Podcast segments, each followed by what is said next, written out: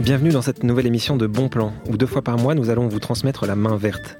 Parce qu'avoir la main verte, ce n'est pas un don, ce n'est pas inné, et ce n'est pas sorcier. La main verte, ça se transmet, et on va vous le prouver en invitant ici les meilleurs spécialistes du jardinage, au sens euh, très large. Dans ce deuxième épisode, nous allons vous prouver que tout le monde peut observer et se connecter à la nature, même en ville, et voire surtout en ville. Pour en parler, j'ai la chance d'accueillir deux spécialistes du sujet. Nathalie euh, Machon, elle est professeure d'écologie euh, urbaine et elle est spécialiste des plantes qui poussent dans nos rues et sur nos trottoirs. Bonjour Nathalie. Bonjour. Et nous accueillons aussi euh, Georges Fetterman, qui est naturaliste, qui est connu pour présider l'association Arbres qui préserve les arbres remarquables. Et on le sait moins, c'est aussi un connaisseur de la faune des villes. Bonjour Georges. Bonjour. Merci à tous les deux d'être présents. Et pour commencer, je vais vous poser une question que je vais poser à tous nos invités ici. Est-ce que vous avez la main verte? Alors, en ce qui me concerne, moi, je crois, je crois que oui. J'aime beaucoup les plantes et je trouve qu'elles ont une, une, vertu esthétique. J'ai des plantes dans mon bureau, dans ma maison, euh, autour de ma maison, et euh, elles n'ont pas l'air de mal s'en sortir. Donc, je pense que j'ai un peu la main verte. Donc, vous les aimez, vous savez les faire vivre, euh, cohabiter avec vous? Oui, je pense. Merci. Et vous, Georges? Oui, j'ai un peu la main verte, mais pas trop l'occasion d'exercer mes talents habitant dans un appartement parisien. Alors ça se limite au balcon. Euh, mais bon, c'est déjà pas mal. On peut faire des tas de choses sur un balcon parisien. Exactement, exactement. C'est d'ailleurs le, sujet de cette émission. Euh, en fait, quand, on habite en ville, on se sent souvent effectivement coupé de, la nature. On a l'impression de ne pas pouvoir euh, assez se connecter à elle. Et il y a un réflexe qu'on a tous, c'est de se dire ça y est, le, week-end arrive. J'ai envie de me faire une petite parenthèse de, nature. Je vais prendre ma voiture et je vais m'éloigner le plus possible de, la ville, des autres êtres humains. Je vais essayer de, de me connecter enfin à la nature, loin des autres. Et en fait, quand on suit votre parcours à tous les deux, on se dit qu'en fait, il y a, peut-être euh, une autre solution. Euh, on pourrait peut-être se connecter à la nature dans notre, dans notre ville. Vous êtes d'accord avec ça, Nathalie Machon? En fait, euh, les villes ont été faites beaucoup pour la voiture. Et donc, les espaces de verdure, il n'y en a pas tant que ça.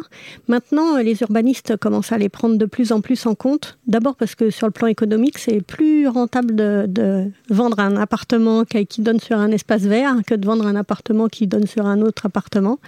Mais, et donc, bon, on, commence à voir les vertus de, la biodiversité, on va dire, hein. enfin, en tout cas des végétaux en ville. Donc il y en a de plus en plus. Néanmoins, je comprends quand même les gens qui ont envie de s'éloigner un petit peu de Paris pendant les, à l'occasion des week-ends, pour peu qu'on fasse pas trop, euh, qu'on tombe pas trop dans les bouchons pour euh, y aller, pour revenir. Mais, pour se connecter à la nature, il faut quand même avoir des choses à voir. Quels sont les, les animaux, par exemple, qu'on peut voir euh, dans une grande ville comme Paris, Georges Fetterman? Pour, pour dire un petit mot sur ce que vous avez dit avant, euh, s'il y a beaucoup de monde qui part de Paris, euh, ça peut être pas mal aussi parce que ceux qui restent ont la chance de se balader et de voir plein plein de choses dans les dans les rues de Paris. et bon, pour répondre à votre deuxième question, oui, il y a beaucoup de d'animaux qui vivent dans la capitale et ça depuis très très longtemps. Il y en a qui reviennent, il y en a qui malheureusement disparaissent. Mais bon, en, en numéro un, il faut citer les oiseaux évidemment parce que ce sont les plus faciles accessible au printemps, euh, rien qu'à l'oreille. Hein. Euh, on peut avoir de, très belles mélodies euh, printanières et puis des, mammifères finalement assez nombreux. Alors ceux-là sont plus difficiles à voir. Puis quand on parle au grand public de mammifères dans Paris, où ils pensent à l'espèce humaine, ou bien, ou bien aux chats et aux chiens, mais il y a des animaux sauvages. On va en parler après. si vous voulez. non, on peut citer bien sûr les, renards, les, les fouines, pas mal de de chauves-souris à l'heure actuelle dans la capitale. Ça va un petit peu mieux qu'il y a quelques, années, grâce à des efforts sur lesquels on viendra, je pense. Euh, des amphibiens également, euh, de la famille des, grenouilles, euh, quelques petits lézards. Il y, a, du beau monde dans, la capitale. Bon, ceux qui sont nocturnes pas toujours facile à observer. Je parlais des renards. Il faut avoir de la chance de, de tomber dessus, mais il y a des gens qui les signalent régulièrement. Un hérisson au muséum euh, samedi après-midi. Vous l'avez vu? Je l'ai vu de mes yeux vus. Et, euh, vous, vous êtes spécialiste euh, plutôt des plantes. On se dit qu'une ville, un trottoir, c'est vraiment le, pire endroit pour une plante. Il y a de la pollution, il y a du piétinement, il y a tout un tas de choses. mais les plantes arrivent à survivre en ville? Bah, C'est le pire endroit, mais effectivement, il y a des plantes qui réussissent à, s'infiltrer dans les petites fissures, à pousser entre les pavés. Vous savez, toutes ces plantes qui, euh, se trouvent bien, par exemple, euh, dans les falaises, elles retrouvent dans les rues des milieux qui ressemblent un petit peu. Et il y a des plantes qui sont très vigoureuses et qui arrivent même enfin, à s'implanter partout, à, faire, à, faire à trouver leur espace pour, pour pousser. J'ai un petit mot là, sur les, la notion de falaise. Ou... Allez-y. Allez oui. Euh, tout à fait d'accord, bien sûr, pour, pour les plantes et les, les oiseaux qui viennent, qui colonisent ou recolonisent la ville prennent nos grands immeubles probablement pour les grandes falaises qui sont leur milieu naturel euh, à la campagne, que ce soit des falaises de l'intérieur en Bourgogne, dans le Jura ou ailleurs, ou des falaises de bord de mer. Ils identifient ces, soit les monuments, soit les mêmes les immeubles contemporains à des falaises, et c'est comme ça que plusieurs espèces d'oiseaux euh, se, sont installées depuis plusieurs siècles en ville, et une espèce, euh une star, est en train d'arriver dans la capitale. Si vous me demandez laquelle, je vous répondrai. Allez-y, je, je, vous demande, je vous pose la question. Il y a depuis au moins deux siècles, peut-être plus, euh, des, des, faucons cresserelles dans la capitale, euh, qui sont des petits faucons et qui vivent à l'état sauvage et que personne n'a introduit. Tout, une grande partie du public ils, dit ils ont mis des faucons dans Paris. Non, ils sont venus tout seuls, identifiant les tours de Notre-Dame, le Sacré-Cœur, euh, voire même des immeubles contemporains à, à des falaises euh, de montagne. Ils ressemblent à quoi ces faucons? Euh, Ils sont, sont des, des petits rapaces euh, bruns, bruns assez clairs, de d'assez petite taille. Euh, c'est plus léger qu'un pigeon, hein, faucon cresserelle. Donc ceux-là sont là depuis assez longtemps, mais le, grand bonheur des, des ornithos, les passionnés d'oiseaux, est de voir arriver euh, le faucon pèlerin, qui lui est un chasseur d'oiseaux en plein vol et actuellement les, bon, les, observations montrent qu'il y aurait deux couples dans Paris, ce qui est totalement, c'était quand j'ai commencé à m'intéresser aux oiseaux, c'était totalement inimaginable qu'il y ait des faucons pèlerins euh, dans Paris tellement ils ont été décimés à travers notre pays. Et eux, eux sont des chasseurs d'oiseaux. Alors ça console beaucoup de gens quand on dit qu'ils peuvent chasser les, les pigeons, mais ils chassent en plein vol, hein, ce sont des oiseaux extraordinaires. Mais qu'est-ce qui explique cette, cette bonne nouvelle leur retour? Bah, euh, 1960-70, il, reste une cinquantaine de couples dans toute la France, c'est-à-dire la, quasi-disparition. Et puis il y a des mesures très sérieuses qui ont été prises d'interdiction, ça doit servir de leçon aujourd'hui euh, pour les plantes et pour euh, et pour les animaux, d'interdiction du, DDT, vous savez l'insecticide qui a fait des effets dévastateurs sur beaucoup de rapaces par chaîne alimentaire interposée, et et, et des mesures strictes de surveillance par des générations d'ornithologues euh, passionnés qui ont sauvé l'espèce et puis par la bonne volonté des faucons pèlerins parce qu'ils sont vraiment bien gentils de revenir à notre contact vu tout ce qu'on leur a fait subir. Merci, et, merci et aujourd'hui, ça. Euh, ils colonisent les villes un petit peu partout et, et, et, comme il se doit, je dirais, la ville de Paris, qui fait pas exception aux grandes capitales européennes ou aux grandes villes de, de France. Ouais, donc en fait, la, ville, c'est vraiment un, écosystème à, part entière qui a ses particularités, mais qui peut être, euh, qui peut être accueillant pour, euh, la, pour, le, pour, le, pour la faune et la flore. Euh, ça me rappelle cette étude qui a été diffusée il y a quelques mois dans Science, qui disait que à l'échelle de toute la planète, les mammifères ont dû modifier leur rythme de vie. ils deviennent de plus en plus nocturnes à cause de, de, l'homme.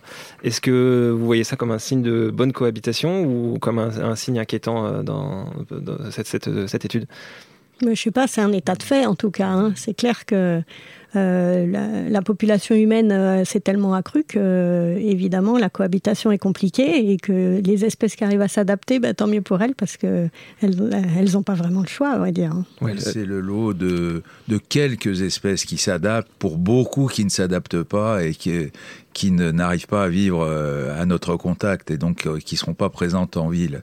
Euh, très, très souvent, on parlait des oiseaux, mais il y a des gens qui me disent, moi je fais des, des promenades dans Paris, et, mais on est envahi par les corneilles et les pies.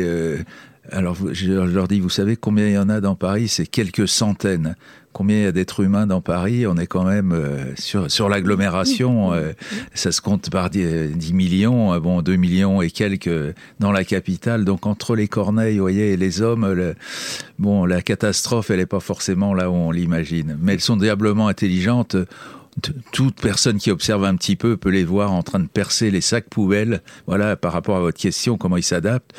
Bah, on invente à chaque fois un système nouveau pour ne pas qu'elle qu'elle salisse tout, parce que dans un jardin, euh, jardin des plantes, évidemment, euh, on peut pas se permettre d'avoir des déchets partout comme ça.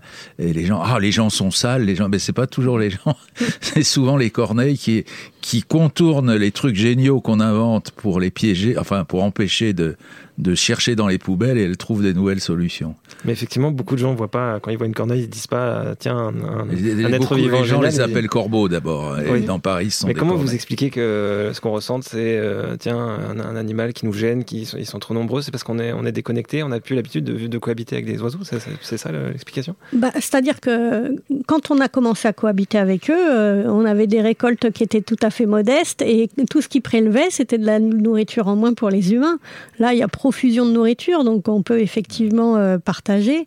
Mais euh, les gens sont restés sur cette idée, et même euh, les rats sont. Enfin, là, on parle des, des corneilles, mais les rats recycle une, énorme quantité de, déchets que nous produisons et on continue à les voir d'un très mauvais œil, alors même que bon, la peste, euh, c'est quand même euh, éloigné de Paris. Enfin, donc, euh, mais c'est des, d'abord c'est des animaux qui vivent à des endroits, alors pas pour les corneilles, mais les rats, les souris, etc., qui vivent un peu de façon occulte. On ne sait pas très bien où elles se trouvent.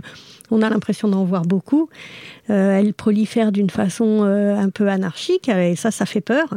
Et en plus, euh, bah, on ne sait pas, on sait pas de quoi elles sont capables. Elles paraissent très rusées. Effectivement, ces petits mammifères, comme les oiseaux, ont des, façons de vivre qui sont très très bien adaptées à la cohabitation avec nous. ils savent très bien, ils, ils, ont évolué dans ce sens hein, pour utiliser au maximum les ressources qu'on produit nous. Donc se méfier de la, la, notion, à travers ce que vous dites, de la notion d'animaux de, maudits ou de plantes maudites aussi. Je pense que vous en parlerez parce qu'il y a des, des plantes. Quand j'emmène des gens, ils voient une plante, des gens qui ont un jardin. Euh, bon, moi je donne le nom français, des fois je donne le nom latin et j'ajoute toujours pour le commun des mortels, excusez-moi, je vais être grossier, tous les gens disent ah ça c'est de la saloperie. Oui, une mauvaise herbe. voilà, euh, mais ça je l'ai systématiquement. Et alors pour les animaux c'est encore pire. Hein, les maudits, euh, ça il y en a pas mal. Même moi, je vais dire si j'ai des cafards qui se baladent dans mon appartement, je vais pas trop aimer. Mm. Ceci étant, si on prend un peu de distance, c'est franchement pas une catastrophe parce qu'ils bouffent tout. Hein. Mm. C'est comme c'est comme les rats. A priori ils transmettent. Bon les rats c'est possible, hein, mais les cafards je, doute qu'ils transmettent beaucoup de maladies et, ils récupèrent tout ce qui traîne. Mais bon, j'aime pas non plus. Oui, j'imagine que c'est pas forcément une bonne nouvelle. Mais, c'est vrai que pour les, corneilles, il y a de plus en plus d'études qui montrent qu'ils sont quasiment aussi intelligentes que la plupart des primates. C'est pas la première impression qu'on peut avoir. à propos des corneilles, si vous voulez, euh, c'est que les, les corneilles euh, parisiennes, normalement c'est tout noir une corneille. Hein. Euh, à la différence du corbeau qu'il y a dans les champs, qui a du, du gris, si les gens veulent apprendre à les différencier, euh, c'est simple. En ville, ça, peut, ce sont des corneilles et pas des corbeaux. Et les corbeaux dans les champs, ils ont du gris sous le, sous le bec. Euh, et ils ont des petites plumes sur les pattes qui, qui dépassent. Donc, euh, mais leur, milieu de vie est vraiment bien, bien, bien distinct. Et les corneilles parisiennes, à force de manger ben, notre nourriture, puisque c'est des détritus, euh, elles sont carencées euh, en certains éléments indispensables. Et donc, si on les observait bien, mais tout le monde peut le voir, elles ont très souvent quelques plumes blanchâtres au lieu d'être toutes noires. Elles ont des, petits accommodements un peu blancs vers la queue, vers les, sur les plumes des ailes, etc., qui correspondent à une carence euh, alimentaire à force de manger euh, nos poubelles. Par contre, les, les, corneilles campagnardes ou forestières, puisque c'est plutôt un, oiseau forestier, elles, sont toujours toutes noires. Donc elles ont une nourriture plus équilibrée. Donc les, animaux des villes n'ont pas la même allure que les animaux des, champs. Et c'est aussi le cas, euh, Nathalie Machon, de, des, plantes. Euh, il y a un biologiste de, l'évolution qui a, montré que beaucoup de plantes des villes euh, ont opéré une sélection naturelle très rapide pour s'adapter. Et il donnait l'exemple d'une herbe que, sauvage des rues que vous connaissez bien, qui s'appelle la crépisse. Mmh. Est-ce que vous pouvez nous expliquer son histoire? Crépisse sancta, c'est une plante qui pousse dans le milieu rural, enfin à la campagne. et et qui a la capacité de produire des graines qui, certaines graines qui peut envoyer à longue distance parce qu'elles ont un papus, donc une petite aile qui leur permet d'aller loin, et puis des graines qui en sont dépourvues et qui, qui tombe au pied de la, plante mère et qui peut repousser comme ça. Et donc, euh, en général, elles ont un taux équilibré de ces deux types de graines. Et en ville, elles produisent principalement des graines euh, qui n'ont pas de papus, parce que quand on a un papus en ville, on risque de partir loin de sa plante mère et de tomber sur le, sur le macadam ou l'asphalte et de ne pas pouvoir pousser. Et donc, c'est plus sûr pour une plante d'envoyer ses graines euh, à ses pieds. Et là la, plante fille va pouvoir pousser euh, euh, et avec les mécanismes évolutifs en fait ont été sélectionnés les plantes qui envoyaient les graines le moins loin possible. Et maintenant en ville on a des plantes qui effectivement ont perdu la capacité à envoyer des graines loin. Enfin en tout cas une bonne partie de cette capacité. Et donc ça c'est un phénomène d'évolution qui s'est fait sous nos yeux, hein, sous les yeux des citadins, à l'échelle de quelques, on va dire, euh, dizaines de, générations de plantes. Et euh, elle est certainement pas la seule dans ce cas-là. Hein. On a une petite euh, une petite plante qui s'appelle la cymbalaire des murailles, qui pousse euh, à Paris. Euh, elle ressemble à quoi? Ah, Elle est toute mignonne. C'est des petites fleurs violettes avec un cœur jaune. Elle pousse sur tous les murs de la capitale. En fait, quand on la connaît pas, on la voit pas. Quand on la connaît, on la voit partout. On y fera attention désormais. Voilà. Et c'est une plante qui a la possibilité d'être pollinisée par les insectes ou d'être pollinisée euh, par le vent ou de faire de l'autopollinisation. Et en fait, pour être pollinisée par les insectes, une plante, elle a intérêt à faire des grandes fleurs. Et donc la sélection au fur et à mesure des générations fait que dans un environnement où il y a des insectes, ces plantes-là font des grandes fleurs. Mais en ville, où il y a des quartiers où il y a très peu d'insectes, bah, elle fait des petites fleurs parce que c'est une, c'est une euh, dépense d'énergie qui est inutile d'investir dans des grandes fleurs.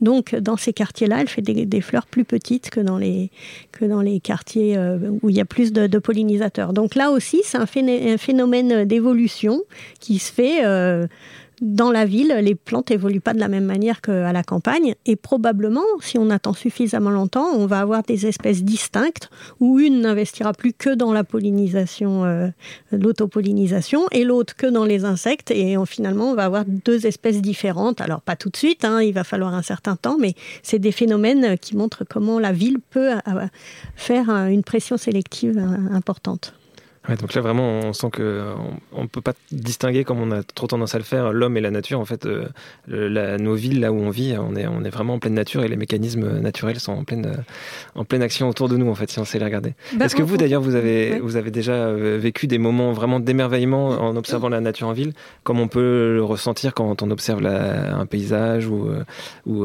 je sais pas quand on regarde on regarde la, mer. Est-ce que vous vivez ce genre de moment aussi en, en ville?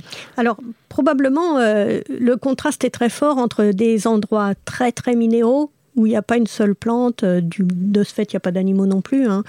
euh, et puis des endroits qui sont euh, végétalisés. Et moi ce qui m'émeut le plus, c'est quand les plantes se mettent à des endroits complètement inattendus.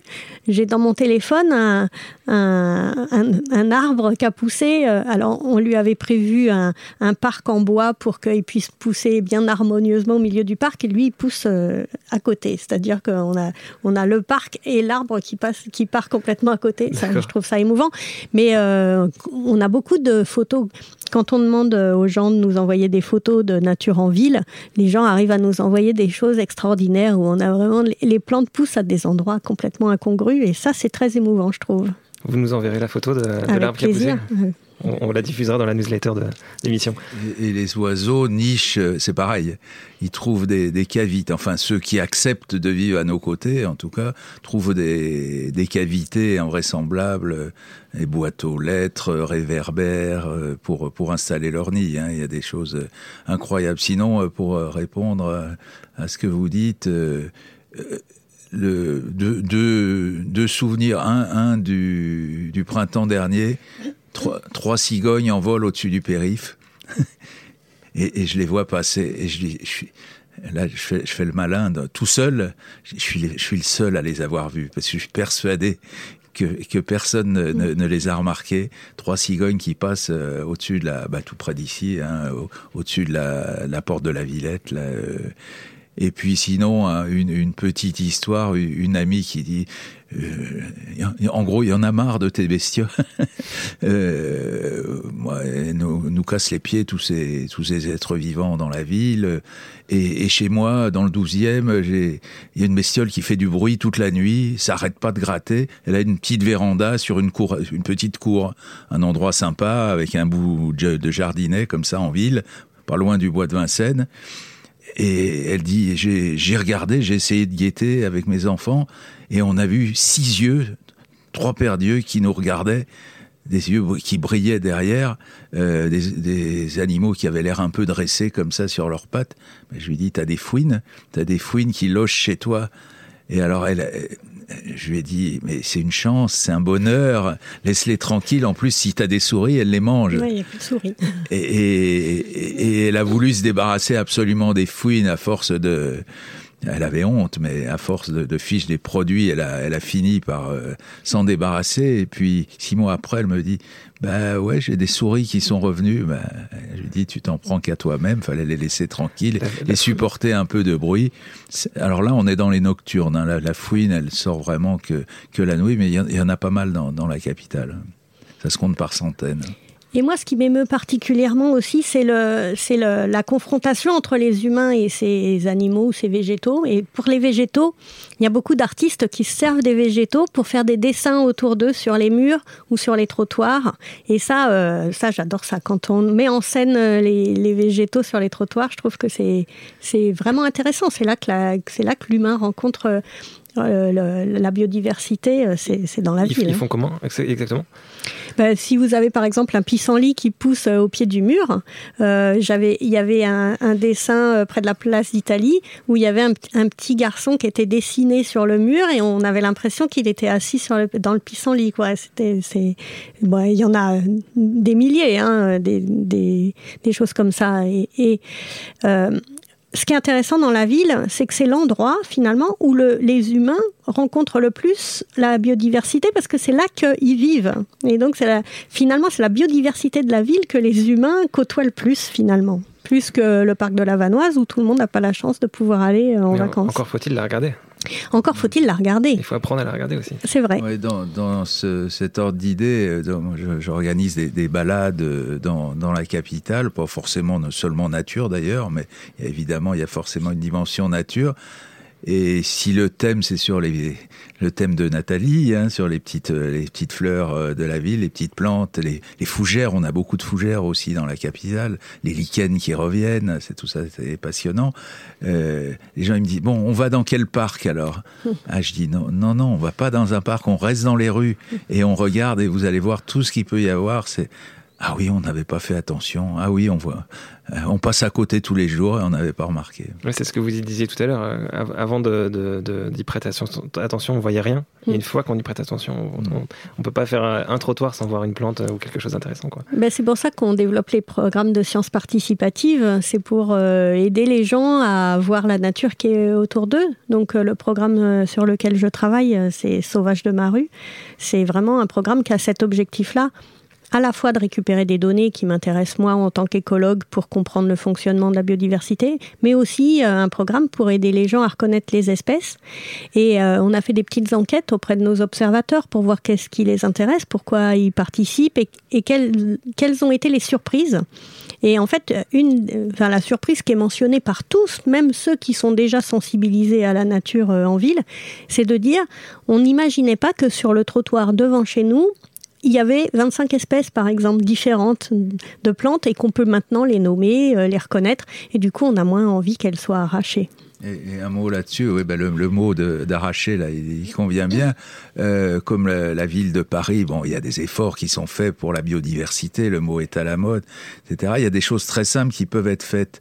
Euh, on, on, peut dépenser des sommes fabuleuses pour faire des murs végétaux euh, artificiels euh, très beaux, hein, moi, mais sont, sont des murs, je pense qu'on partagera la même idée, artistiques, mais c'est pas des murs de biodiversité. Le quai Branly, c'est le mur végétal du quai Branly, il est très beau, moi je trouve ça, j'aime bien regarder, mais il faut pas présenter ça comme de la biodiversité par contre.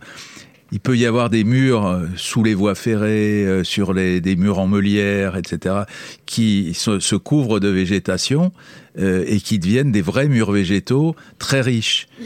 Comment les préserver? Il y a une seule chose à faire. La réponse, elle est simple rien. C'est-à-dire, il faut rien faire. Et, et moi, j'ai été mettre dans ma mairie du 12e un message euh, au, à l'élu euh, qui est très bien disposé par rapport à ça, dit attention, euh, à 200 mètres de la mairie, il y a un mur, j'ai compté quatre espèces de fougères. Euh, plus des mousses, plus euh, toutes sortes de plantes euh, à fleurs. S'il te plaît, ne fais en sorte que le mur soit pas nettoyé, même si les gens râlent, parce qu'il y a des gens qui disent c'est sale, etc. C'est une richesse.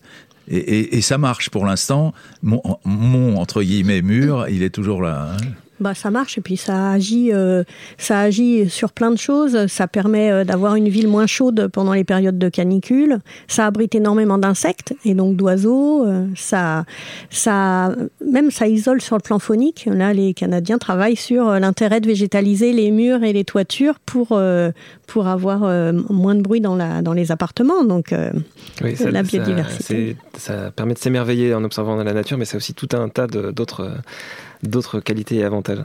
On va, on va, faire un petit jeu tous ensemble. Je vais vous proposer de mettre le, le casque qui est devant vous. Garantis pas. Hein. En fait, on va, on va vous, vous risquer de nous piéger. Eh ben, c'est le but, c'est le but. Non, on, on, va vous diffuser quelques, quelques sons que, qui sont des, des sons d'animaux qu'on peut entendre euh, en ville. Et on va voir si jour, jour et nuit. Jour et nuit. On va voir si vous les reconnaissez. Troglodyte mignon. Tout à fait, tout à fait. Alors, au-delà de son nom qui est très joli, est-ce que vous pouvez nous, nous raconter ce que c'est que cet oiseau? Oui, euh, parce que quand je vous quitte, je vais à ma chorale tout à l'heure qui s'appelle la chorale des troglodytes mignons. Ah d'accord, okay. c'est moi qui ai donné le nom. Ah, c'est le plus petit des oiseaux euh, avec le roitelet, euh, c'est tout mignon, c'est une petite boule. Et sur le plan écologique, ce qui est intéressant, c'est qu'il a besoin de fouillis pour se cacher. Euh, des ronces que personne n'aime, des euh, du lierre, des, enfin que personne, euh, je parle pas des, des scientifiques. Euh, il a besoin de, de, de fouillis pour, euh, pour loger, hein, pour installer son nid, et donc euh, il, il, est à l'aise dans ces conditions-là. Donc, mais si on aime bien les pelouses, si on a un bout de jardin, qu'on laisse un petit peu de coin sauvage, entre autres pour les troglodytes mignons, mais aussi pour toutes sortes d'animaux euh, et des, des, des, papillons, la flore va s'y retrouver.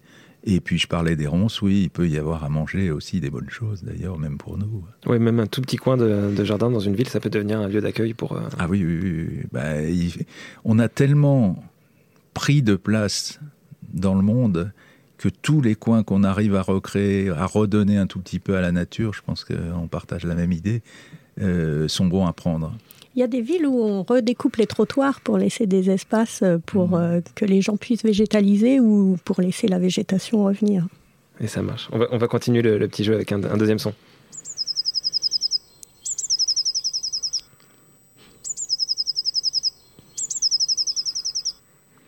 Vous séchez? Oui. C'est un, c'est un classique euh, des jardins. Il est, il est bleu. c'est une mésange bleue. Ah oui, j'aurais dû trouver la, on le compare à une sonnette de vélo pour, pour se mémoriser. Ah, j'y penserai, j'y penserai. Mais, ouais, mais il n'est pas terrible votre enregistrement. Ah, hein. oui C'est pas vraiment la mésange bleue. Hein. Ok, on, on, on, fera mieux, on fera mieux. C'est un carnivore quelconque. Tout à fait, ouais, tout à fait. un renard. Tout à fait, c'est un renard, ouais. ouais. C'est un renard. Donc ça aussi, on peut en voir, on peut en voir en ville euh, aussi, aussi euh, ils reviennent. Vous les, vous les avez déjà vus, euh, Georges Peterman? J'ai vu une fois les renards. Ouais, ils, ils rentrent. Euh, côté est et côté ouest en venant des bois, notamment des bois de Vincennes, bois de Boulogne, et puis ils rentrent par les, les anciennes voies ferrées. Euh, la promenade plantée en coulée verte là dans, qui, qui arrive jusqu'à la Bastille. Ils empruntent ces couloirs et ils rentrent la nuit. Et ils font comme les corneilles, mais la, mais la nuit, par contre, euh, ils font les poubelles. D'accord, c'est pour ça qu'ils viennent dans les villes Oui, pour se nourrir. Et nous, on, au muséum, on s'est aperçu qu'on en avait parce que quand il neige, on voit les traces des renards. On les, on les voit jamais sinon, hein, mais on voit leurs traces dans la neige. Très discret, pas de danger pour personne.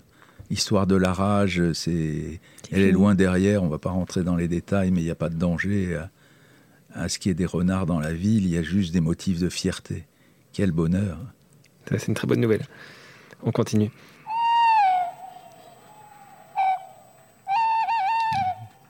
Oh, c'est une, c'est dans les rapaces nocturnes, ça. C'est une chouette. Euh, c'est une chouette hulotte. tout à fait, ouais, tout à fait. Une chouette hulotte.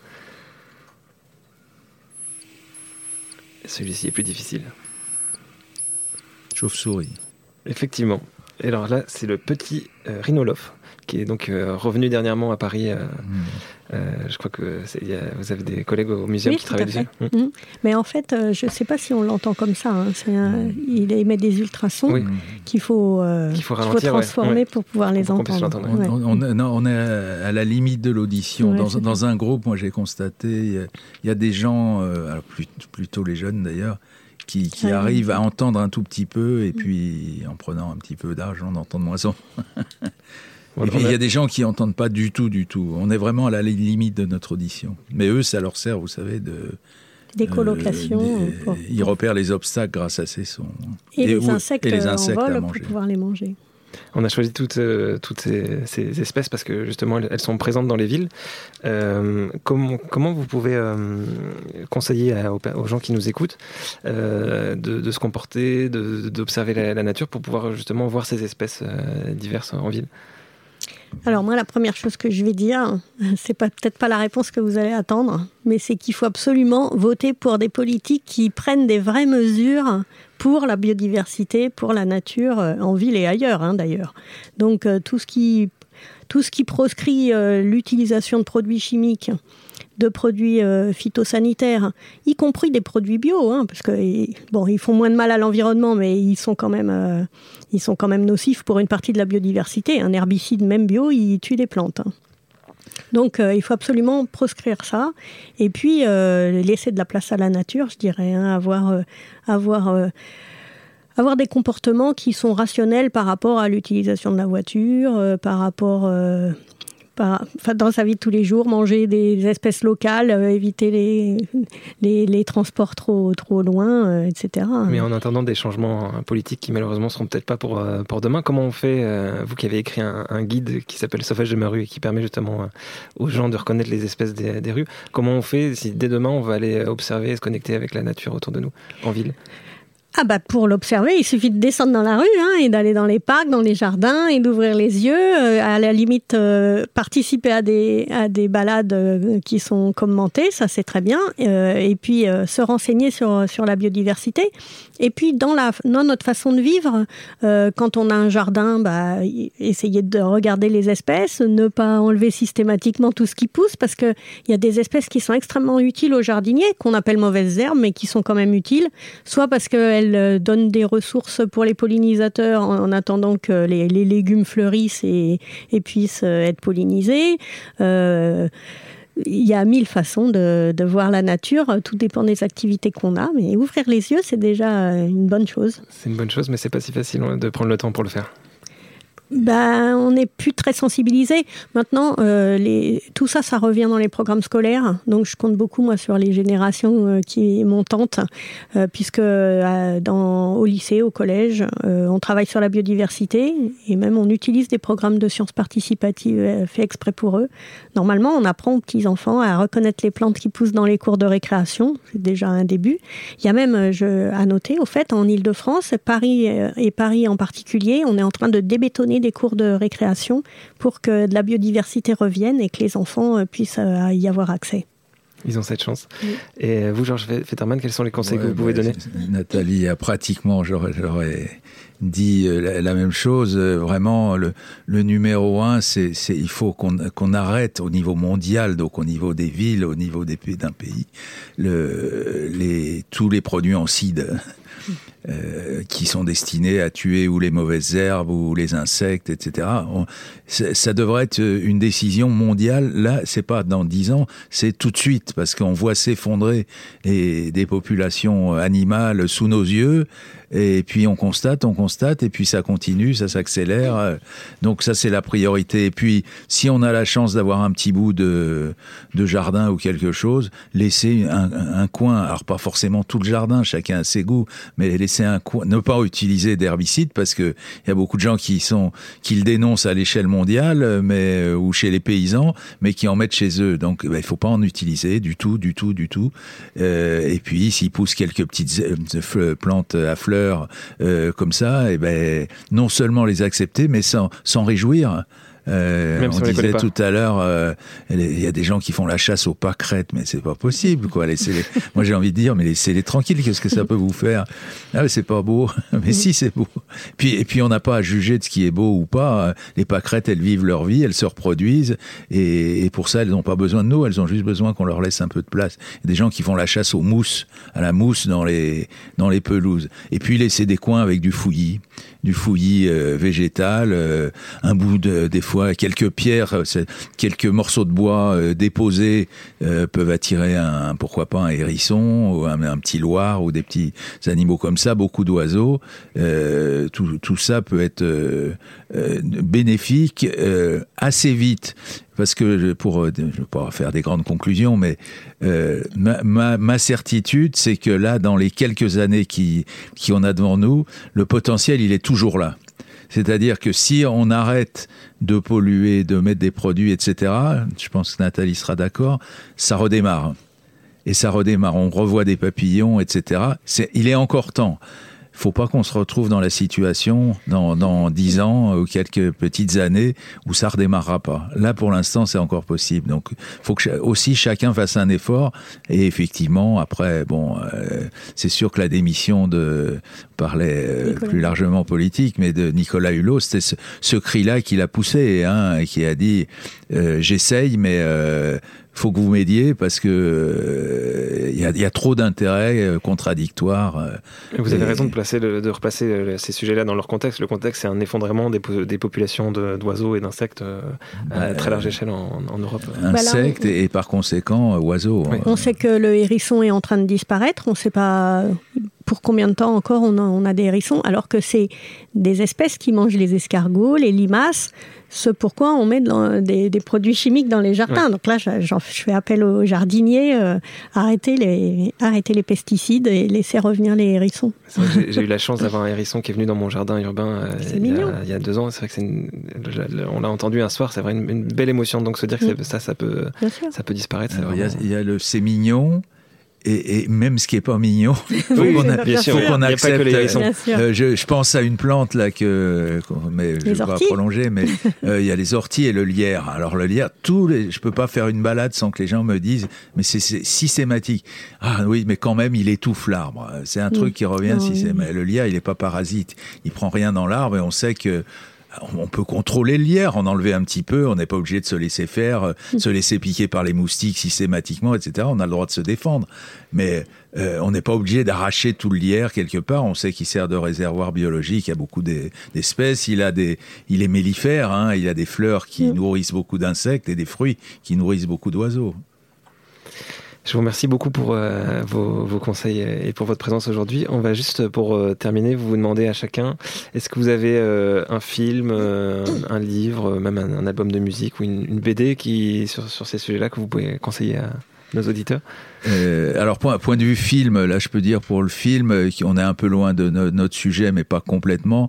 Il y a un beau film qui sort, qui fait controverse, c'est le, le Temps des forêts, où je sais que j'ai beaucoup d'amis parmi les forestiers, moi avec l'association Arbre, mais ils prennent très mal le, euh, ce, film qui qui n'est pas une remise en cause. Alors s'ils m'écoutent, dire que c'est pas une remise en cause de leur métier, mais d'une façon de gérer les forêts qui dans certaines régions de France est catastrophique parce que alors on parle de biodiversité, quand on plante des Douglas, les sapins, euh, sapins de Douglas par, par milliers euh, dans le Limousin, c'est le thème du film.